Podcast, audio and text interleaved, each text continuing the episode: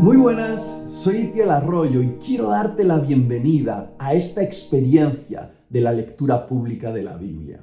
Qué emocionante que hoy estés comenzando tu travesía a través de las escrituras para descubrir quién es Dios, para profundizar en las verdades transformadoras del Evangelio y así para poder ser impulsado hacia los propósitos que Dios tiene para tu vida.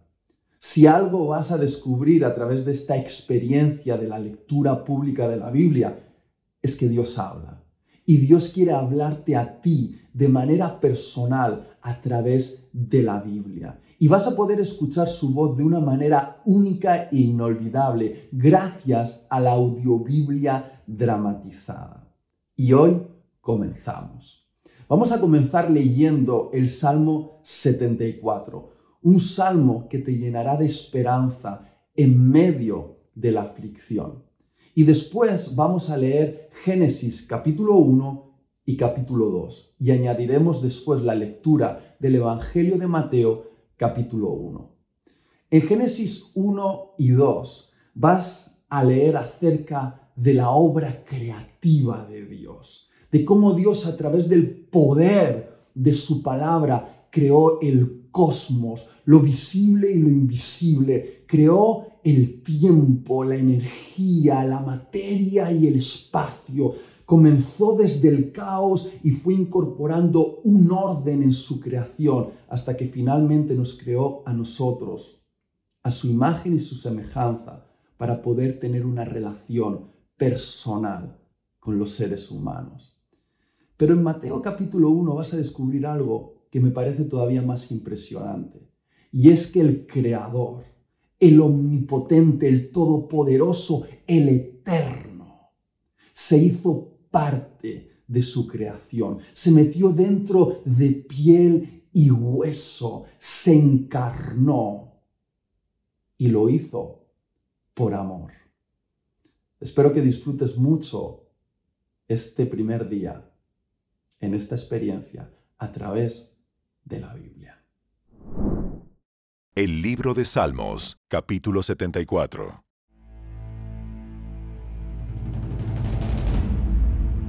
Oh Dios, ¿por qué nos has rechazado tanto tiempo? ¿Por qué es tan intensa tu ira contra las ovejas de tu propia manada? Recuerda que somos el pueblo que elegiste hace tanto tiempo la tribu a la cual redimiste como tu posesión más preciada. Y acuérdate de Jerusalén, tu hogar aquí en la tierra. Camina por las espantosas ruinas de la ciudad. Mira cómo el enemigo ha destruido tu santuario. Allí tus enemigos dieron gritos victoriosos de guerra. Allí levantaron sus estandartes de batalla blandieron sus hachas como leñadores en el bosque. Con hachas y picos destrozaron los paneles tallados. Redujeron tu santuario a cenizas. Profanaron el lugar que lleva tu nombre. Luego pensaron, destruyamos todo. Entonces quemaron por completo todos los lugares de adoración a Dios. Ya no vemos tus señales milagrosas. Ya no hay más profetas. Y nadie puede decirnos cuándo acabará todo esto. ¿Hasta cuándo, oh Dios, dejarás que tus enemigos te insulten? ¿Permitirás que deshonren tu nombre para siempre? ¿Por qué contienes tu fuerte brazo derecho? Descarga tu poderoso puño y destruyelos. Tú, Oh Dios, eres mi rey desde hace siglos. Traes la salvación a la tierra. Dividiste el mar con tu fuerza y les rompiste la cabeza a los monstruos marinos. Aplastaste las cabezas del leviatán y dejaste que se lo comieran los animales del desierto. Hiciste que brotaran los manantiales y los arroyos y secaste ríos que jamás se secan. Tanto el día como la noche te pertenecen. Tú creaste el sol y la luz de las estrellas. Estableciste los límites de la tierra e hiciste el verano, así como el invierno. Mira cómo te insultan estos enemigos, Señor. Una nación insensata ha deshonrado tu nombre. No permitas que estas bestias salvajes destruyan a tus tórtolas. No te olvides para siempre de tu pueblo dolido. Recuerda las promesas de tu pacto, porque la tierra está llena de oscuridad y violencia. No permitas que humillen otra vez a los oprimidos. En cambio, deja que el pobre y el necesitado alaben tu nombre. Levántate, oh Dios, y defiende tu causa. Recuerda cómo te insultan estos necios todo el día. No pases por alto lo que han dicho tus enemigos, ni su creciente alboroto.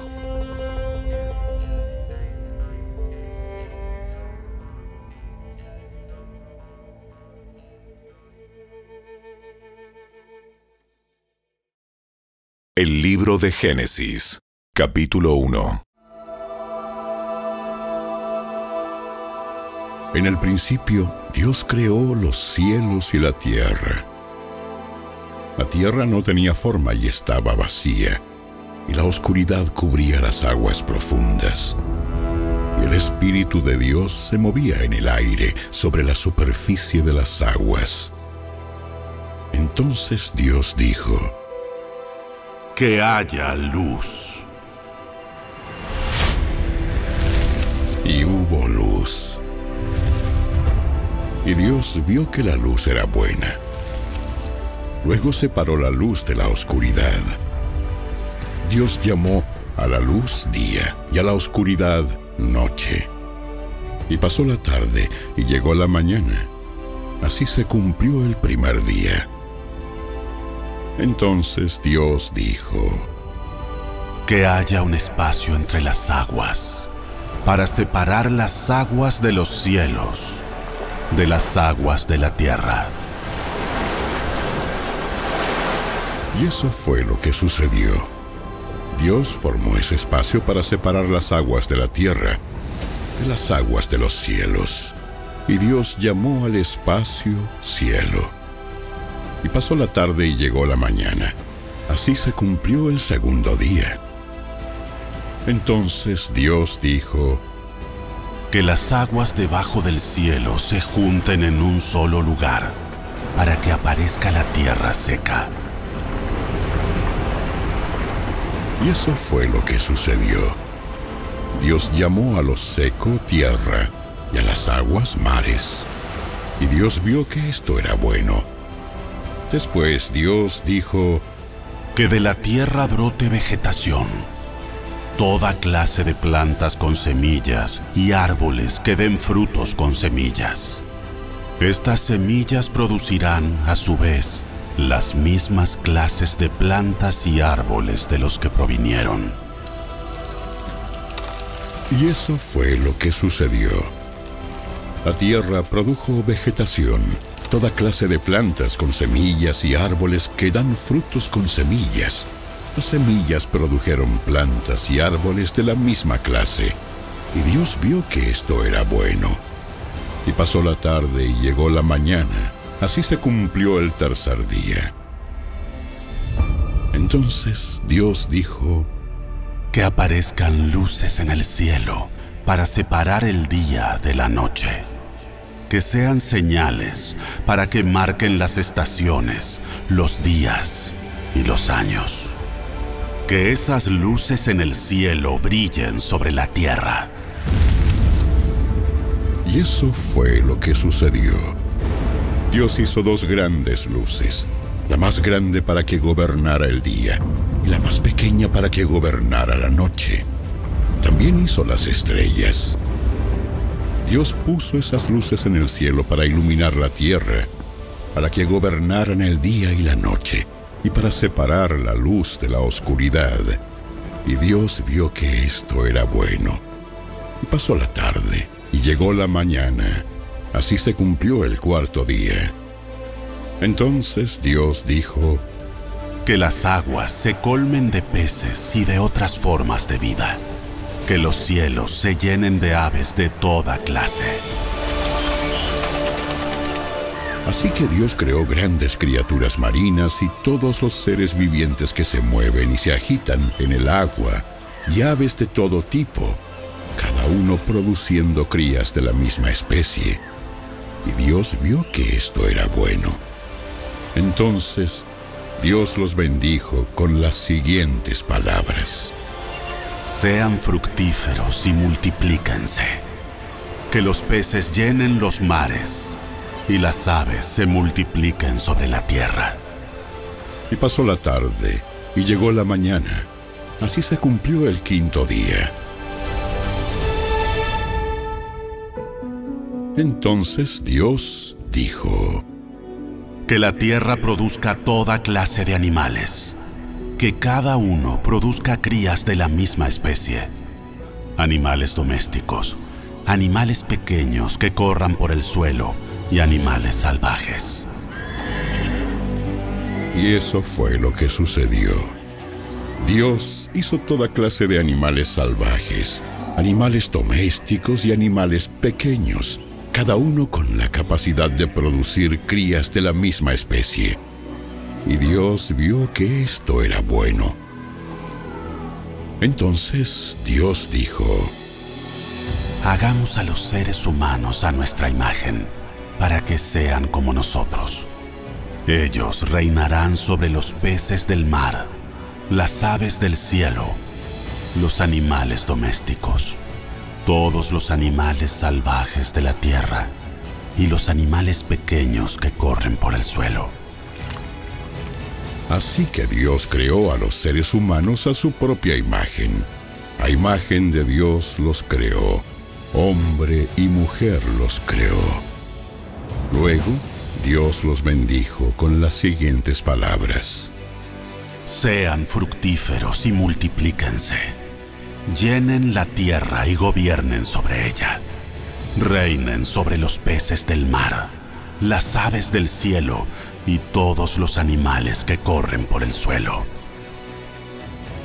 Entonces Dios dijo, Miren, les he dado todas las plantas con semilla que hay sobre la tierra y todos los árboles frutales para que les sirvan de alimento y he dado toda planta verde como alimento para todos los animales salvajes, para las aves del cielo y para los animales pequeños que corren por el suelo, es decir, para todo lo que tiene vida.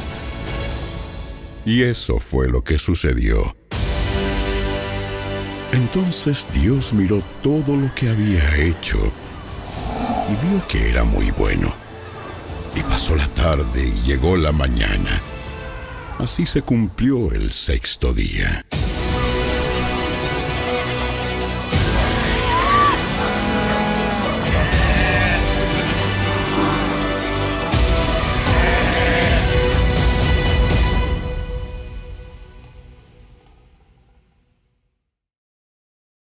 Libro de Génesis, capítulo 2. Así quedó terminada la creación de los cielos y de la tierra, y de todo lo que hay en ellos. Cuando llegó el séptimo día, Dios ya había terminado su obra de creación y descansó de toda su labor. Dios bendijo el séptimo día y lo declaró santo, porque ese fue el día en que descansó de toda su obra de creación. Este es el relato de la creación de los cielos y la tierra. Cuando el Señor Dios hizo la tierra y los cielos, no crecían en ella plantas salvajes ni grano, porque el Señor Dios aún no había enviado lluvia para regar la tierra, ni había personas que la cultivaran. En cambio, del suelo brotaban manantiales que regaban toda la tierra.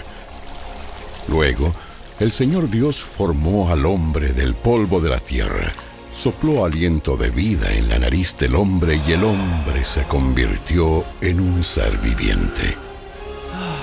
Después el Señor Dios plantó un huerto en Edén, en el oriente, y allí puso al hombre que había formado. El Señor Dios hizo que crecieran del suelo toda clase de árboles, árboles hermosos y que daban frutos deliciosos. En medio del huerto puso el árbol de la vida y el árbol del conocimiento del bien y del mal. Un río salía de la tierra del Edén que regaba el huerto y después se dividía en cuatro ramales. El primero, llamado Pisón, rodeaba toda la tierra de Ávila, donde hay oro. El oro de esa tierra es excepcionalmente puro. También se encuentran allí resinas aromáticas y piedras de ónice. El segundo, llamado Gijón, rodeaba toda la tierra de Cus. El tercero, llamado Tigris, corría al oriente de la tierra de Asiria. El cuarto se llama Éufrates. El Señor Dios puso al hombre en el jardín de Edén para que se ocupara de él y lo custodiara. Pero el Señor Dios le advirtió. Puedes comer libremente del fruto de cualquier árbol del huerto, excepto del árbol del conocimiento del bien y del mal si comes de su fruto, sin duda morirás. Después el Señor Dios dijo, No es bueno que el hombre esté solo. Haré una ayuda ideal para él. Entonces el Señor Dios formó de la tierra todos los animales salvajes y todas las aves del cielo. Los puso frente al hombre para ver cómo los llamaría y el hombre escogió un nombre para cada uno de ellos. Puso nombre a todos los animales domésticos, a todas las aves del cielo y a todos los animales salvajes, pero aún no había una ayuda ideal para él. Entonces el Señor Dios hizo que el hombre cayera en un profundo sueño. Mientras el hombre dormía, el Señor Dios le sacó una de sus costillas y cerró la abertura. Entonces el Señor Dios hizo de la costilla a una mujer y la presentó al hombre. ¡Al fin! Esta es hueso de mis huesos y carne de mi carne. Ella será llamada mujer porque fue tomada del hombre. Esto explica por qué el hombre deja a su padre y a su madre y se une a su esposa y los dos se convierten en uno solo. Ahora bien, el hombre y su esposa estaban desnudos, pero no sentían vergüenza. El Evangelio según Mateo, capítulo 1.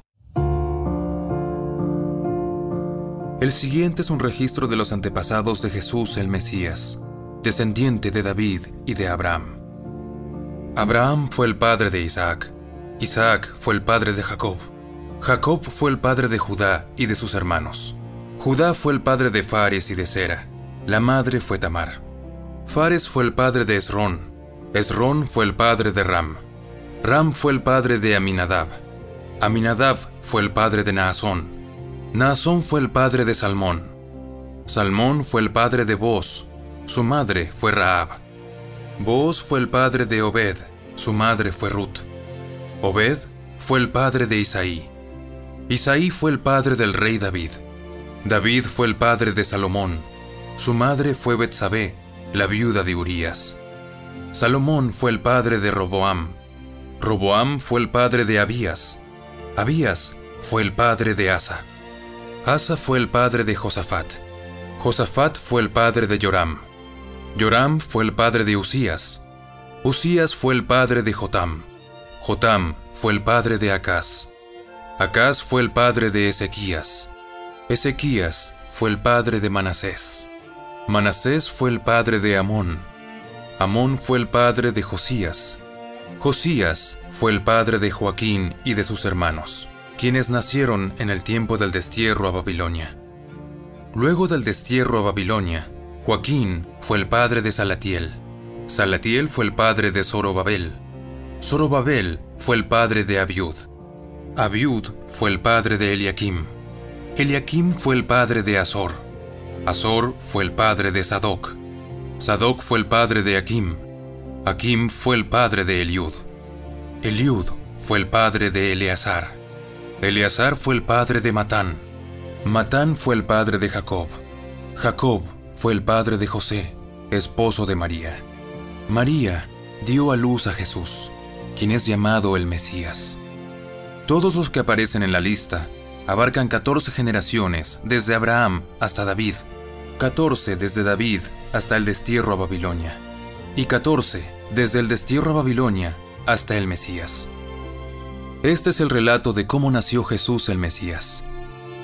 Su madre María estaba comprometida para casarse con José, pero antes de que la boda se realizara, mientras todavía era virgen, quedó embarazada mediante el poder del Espíritu Santo. José, su prometido, era un hombre bueno y no quiso avergonzarla en público.